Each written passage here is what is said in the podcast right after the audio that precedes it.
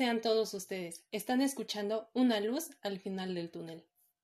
Hola, bienvenidos a Una luz al final del túnel, en donde abordaremos el tema de educación sexual, específicamente en una de sus ramas que es salud sexual. Se darán a conocer testimonios de personas que con la enfermedad de VIH expresan su sentir y explican todo lo que pasaron. De igual manera, les hablaremos sobre algunas otras infecciones de transmisión sexual y lo que se debe hacer para disminuir el riesgo de contraerlas. Antes de comenzar, quisiera platicarles un poquito sobre nosotras. Mi compañera es Jimena y yo me llamo Paulina. Ambas somos estudiantes de medicina de la Universidad de la Salud del Estado de Puebla. Os pido mucha atención porque en Internet hay muchos momentos épicos. Considero que este es uno de ellos. Antes de entrar de lleno con este podcast, nos parece importante mencionarles, primeramente, que el VIH continúa siendo uno de los mayores problemas para la salud pública mundial, ya que ha cobrado la vida de 33 millones de personas. A pesar de que en los últimos años han aumentado los conocimientos sobre el virus de la inmunodeficiencia humana, también conocido como VIH, y de contar con estrategias eficaces de prevención, la epidemia a nivel mundial sigue aumentando. Hasta el momento no se cuenta con un tratamiento curativo ni con una vacuna eficaz, motivo por el cual se ha convertido en un reto para los servicios de salud de todo el mundo. A partir de estas consideraciones es que surgió la necesidad de diseñar este podcast. Esperemos que lo disfruten bastante. Comenzamos. Ahora sí viene lo chido. Bien, vamos a hablar sobre qué es educación sexual. Esta es una enseñanza de alta calidad y el aprendizaje de una amplia variedad de temas relacionados con el sexo y la sexualidad. Explorar valores y creencias sobre estos temas y obtener las herramientas necesarias para manejar las relaciones y nuestra propia salud sexual. Ahora bien, hablaremos más a fondo de la salud sexual según la Organización Mundial de la Salud. Esta la define como un estado de bienestar físico, mental y social en relación con la sexualidad. Requiere de un enfoque positivo y respetuoso de la sexualidad y de las relaciones sexuales, así como la posibilidad de tener experiencias sexuales placenteras y seguras, libres de toda coacción, discriminación y violencia. El tema de salud sexual incluye algunos otros temas que derivan de ella, como lo son enfermedades de transmisión sexual, métodos anticonceptivos y embarazo. Así es, y retomando el punto de Jimena, también nos gustaría mencionar que es importante saber que las infecciones de transmisión sexual se contagian de una persona a otra usualmente durante el sexo vaginal, anal u oral, pero también puede transmitirse de forma no sexual, como por ejemplo por vía sanguínea, donde nos podemos contagiar por la sangre presente en agujas contaminadas, piercings, tatuajes, jeringas o algún otro instrumento punzocortante que no esté esterilizado o nuevo. Por eso, por ejemplo, es muy importante que cuando tengamos planeado realizarnos algún tatuaje o piercing, nos aseguremos que se realizará con las medidas necesarias. ¿Por qué nadie me lo dijo? ¡Ay, debo haber parecido un idiota! Otra vía es la perinatal, donde los bebés nacidos de mujeres con VIH pueden adquirir el virus en el embarazo, durante el nacimiento o a través del amamantamiento. Y también una vía más es la transfusión sanguínea, aunque bueno, esta en la actualidad es muy poco probable de que suceda, ya que en nuestro país cuando donamos sangre, eh, esta es analizada para detectar los anticuerpos contra el VIH. Ahora les daré una introducción sobre cuáles son algunas de las enfermedades de transmisión sexual más comunes y abordaremos cada una de ellas muy generalmente. Vamos a empezar con clamidia. Esta es una infección causada por la bacteria Clamidia trachomatis y se transmite con mayor frecuencia a través del contacto sexual. Herpes genital es una infección de transmisión sexual frecuentemente caracterizada porque causa dolor y llagas en los genitales. Gonorrea es una infección bacteriana de transmisión sexual que, si no se trata, puede ser la causa de infertilidad. Virus del papiloma humano es una infección que provoca verrugas en varias partes del cuerpo según la cepa correspondiente. Ahora, tricomoniasis es una enfermedad de transmisión sexual muy común causada por la infección transmitida por un parásito protousuario llamado Trichonomas vaginalis. De todas las infecciones de transmisión sexual que Jiménez les acaba de explicar, hemos elegido el VIH, pues menos de una persona de cada cinco en riesgo de infección de este virus tiene acceso a los servicios de prevención básicos contra esa infección. Esto lo dio a conocer la ONU. Pero bueno, para empezar, ¿qué es el VIH? Redoble de tambores, por favor.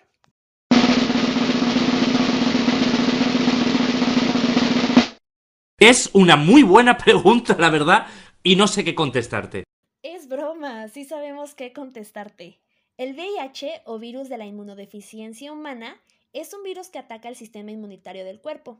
Si no se trata, puede causar SIDA, que es el síndrome de inmunodeficiencia adquirida. Es importante saber que una vez que contraes el VIH, lo tienes de por vida. Como toda enfermedad, va a presentar síntomas. ¿Cuáles son esos síntomas? Bueno, pues en algunas personas va a producir síntomas similares a los de la influenza dentro de dos a cuatro semanas después de la infección. A esta fase la llamaremos infección aguda por el VIH. Los síntomas son los siguientes. Fiebre, escalofríos, sudores nocturnos, dolores musculares, dolor de garganta, fatiga, inflamación de los ganglios linfáticos y también úlceras en la boca. Sin embargo, puede que durante la infección aguda, que es la que les acabo de comentar, eh, algunas personas no se sientan enfermas, y si alguna de ellas presenta alguno de los síntomas anteriores, puede ser que no se trate debido a que son síntomas relacionados eh, con el VIH, sino más bien podría estar relacionado con cualquier otra enfermedad. En ese momento, Cell sintió el verdadero terror. ¿Cuáles son las fases del VIH? Cuando las personas que tienen el VIH no reciben tratamiento, la infección generalmente pasa por tres fases de progresión. Fase número 1. Infección aguda por el VIH. En esta fase, las personas tienen una gran cantidad del virus en la sangre. Fase número 2. Infección crónica por VIH. También se llama fase de infección asintomática o de latencia clínica. Esta puede durar una década o más si no se toman los medicamentos para el VIH pero en algunas personas la progresión puede ser más rápida. Durante esta fase se puede transmitir el virus y al final de ella va a aumentar la cantidad del VIH en la sangre, la cual se va a llamar carga viral, y a medida que va aumentando los niveles de virus en el cuerpo, la infección va progresando a la fase 3. Las personas pueden presentar síntomas. Fase 3. Síndrome de inmunodeficiencia adquirida. Esto ya es SIDA, ¿eh? Es la fase más grave de la infección por el VIH. Las personas con SIDA tienen el sistema inmunitario tan dañado que comienzan a tener una cantidad cada vez mayor de enfermedades graves. Las causas de estas eh, enfermedades se les llamará infecciones oportunistas. Las personas con SIDA pueden tener niveles de carga viral elevados y ser muy contagiosas. Y sin tratamiento pueden sobrevivir aproximadamente tres años por lo general. Para la prevención del VIH se recomienda no compartir agujas nunca y usar condones de la manera correcta cada vez que tenga relaciones sexuales. sí, como si estas cosas pasaran. Esto es pura también es posible que pueda aprovechar de los medicamentos de prevención del VIH como profilaxis preexposición y profilaxis postexposición. Si tiene VIH, hay muchas maneras que puede tomar para prevenir transmitirlo a otras personas. Los condones son altamente eficaces para prevenir la infección por el VIH y ciertas otras enfermedades de transmisión sexual, como gonorrea y clamidia pero también es importante mencionar que tiene menos protección contra las enfermedades de transmisión sexual que se pueden transmitir a través de las llagas o los cortes de la piel, como el virus del papiloma humano, el herpes genital y la sífilis. Las pruebas de VIH. Eh, solamente se puede diagnosticar con las pruebas de antígenos y anticuerpos o con las pruebas de ácido nucleico. Es importante saber que el VIH no se cura. El tratamiento consiste en antivirales para el VIH y no existe una cura para el SIDA, pero la observancia estricta de la terapia antirretroviral puede disminuir significativamente el progreso de la enfermedad y evitar infecciones y complicaciones secundarias. VIH y SIDA. Aquí voy a hacer hincapié y les voy a explicar su mecanismo de acción. VIH es el virus de inmunodeficiencia humana, infección que daña su sistema inmune con el tiempo y que ocasiona SIDA. SIDA significa síndrome de inmunodeficiencia adquirida y es la etapa final de una infección por VIH, en la que su sistema inmune se daña y se debilita demasiado como para lidiar con las infecciones cotidianas cuando los invasores externos, como por ejemplo las bacterias y los virus, ingresan a nuestro cuerpo provocando infecciones. Estos eventos activan las defensas del cuerpo, que son los glóbulos blancos del sistema inmune.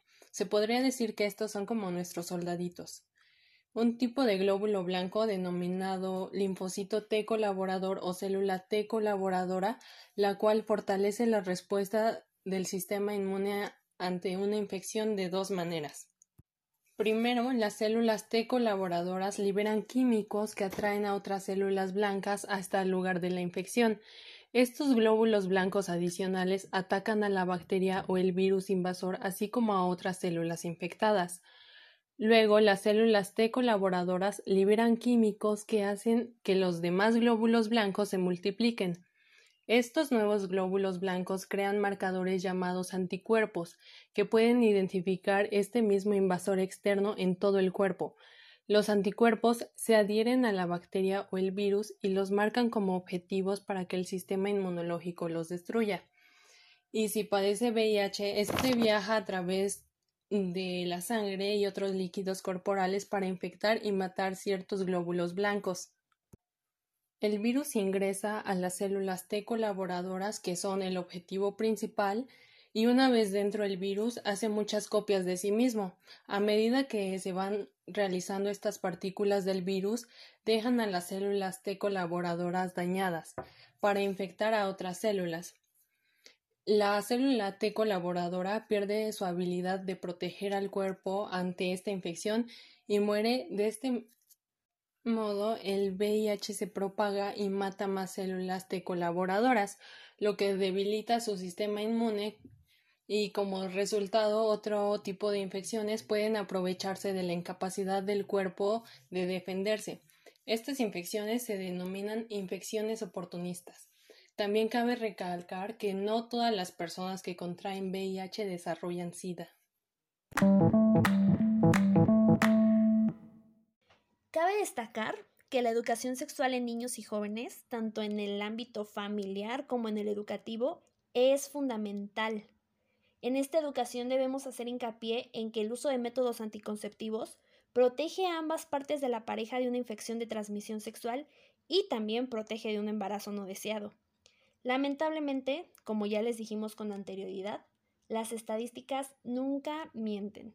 Todos los días, miles de personas adquieren una infección de transmisión sexual por no haber utilizado un condón durante su actividad sexual. El día de hoy les compartiremos dos de los cientos de casos que existen. Jimena, las personitas que nos han ayudado a elaborar este podcast, y yo hemos tenido experiencias que nos han llevado a conocer personas de muchos lugares que se dedican a cosas diferentes, que llevan un estilo de vida distinto al nuestro, que tienen gustos distintos también. Y entre todas esas personas conocimos a Cristina y Roberto Carlos, que muy amablemente nos hicieron el favor de escribirnos sus testimonios para poder compartírselos a todos ustedes con el fin de que reflexionen un poco sobre eh, lo complicado que es vivir con VIH. Hablar de sí mismo y leer sobre los demás es una forma de reconstruir la identidad. un ejercicio de narración que nos permite entendernos, comprender y aceptar. Cuando escuches estos relatos personales puede que encuentres una parte de ti. Cabe recalcar que la información que pueda facilitar los testimonios personales no pretende en ningún momento reemplazar la relación entre la persona con VIH y su médico. Los testimonios recopilados en esta sección van dirigidos a personas con VIH y al público en general. Los moderadores nos comprometemos a actuar con respeto y honestidad y a publicar la información con la exactitud y veracidad de la que tengamos constancia, así que les rogamos un compromiso similar.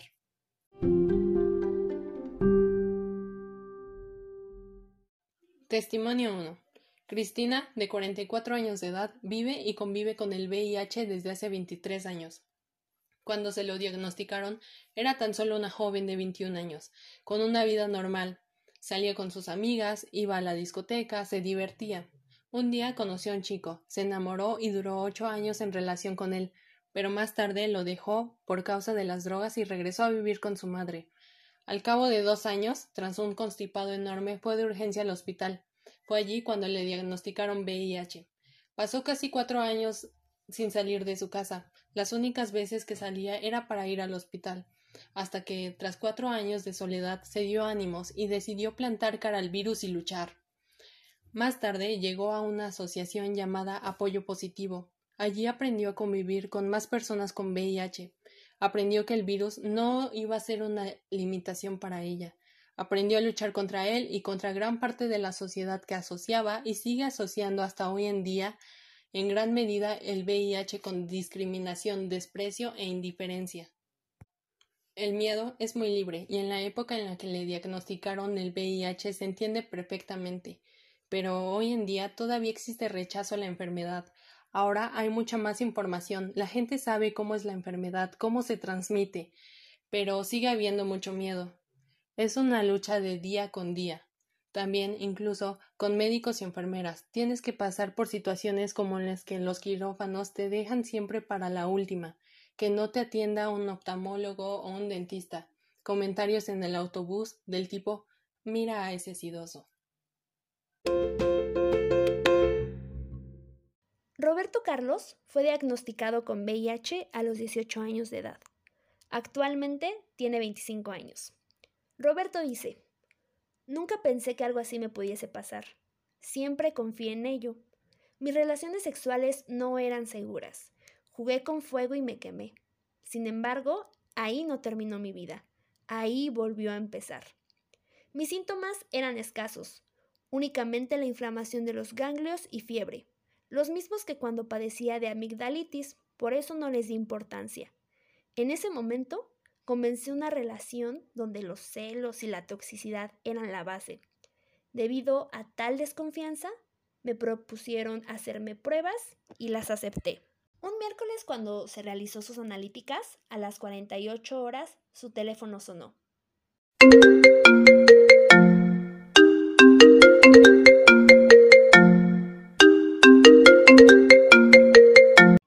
médico de cabecera para decirle que por favor pasara por consulta lo antes posible. Inmediatamente acudió con su pareja. Ahí le notificaron que era positivo en sífilis y VIH. La sífilis se la trataron con penicilina hasta su desaparición. Le repitieron las analíticas para hacer prueba de confirmación. El resultado fue el mismo. Tenía VIH. Su pareja tuvo una crisis de ansiedad y mucho nerviosismo. Comenzó con amenazas e insultos. Roberto era consciente de que no tuvo sexo seguro y confiaba en cada una de sus relaciones sexuales hasta que le llegó la noticia. Siempre se sintió seguro y nunca bajó su autoestima. Tuvo un poco de reparo a la hora de confesar la infección a sus próximas parejas. Sin embargo, nunca hubo un gesto de rechazo. Al contrario, se valoró su sinceridad y su valentía. Hoy en día es actor porno donde se requiere tomar profilaxis preexposición esto es una pastilla que se toma todos los días y que puede ayudar a prevenir el VIH. Entre sus compañeros tampoco hubo ningún problema, siendo conocedores del contenido de las escenas porno, los posibles riesgos y sabiendo que ser indetectable te hace intransmisible. Decidió no ocultar su realidad y ello lo animó.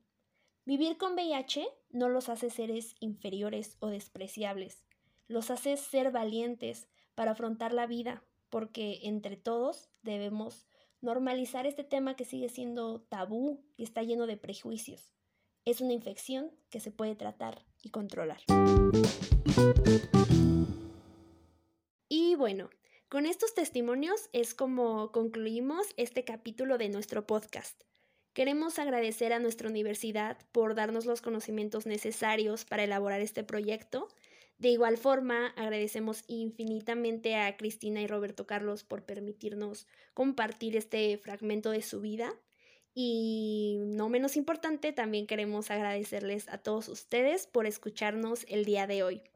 Los invitamos a seguirnos en nuestra página de Facebook que se llama igual que nuestro podcast, o sea, una luz al final del túnel. Ahí pueden dejarnos un mensajito por si tienen alguna duda al respecto. Les enviamos un abrazo gigante esperando que haya sido de gran interés este tema abordado el día de hoy. Y recuerden, las actitudes negativas nunca resultan en una vida positiva. Muchas gracias y hasta la próxima. Esto fue Una luz al final del túnel.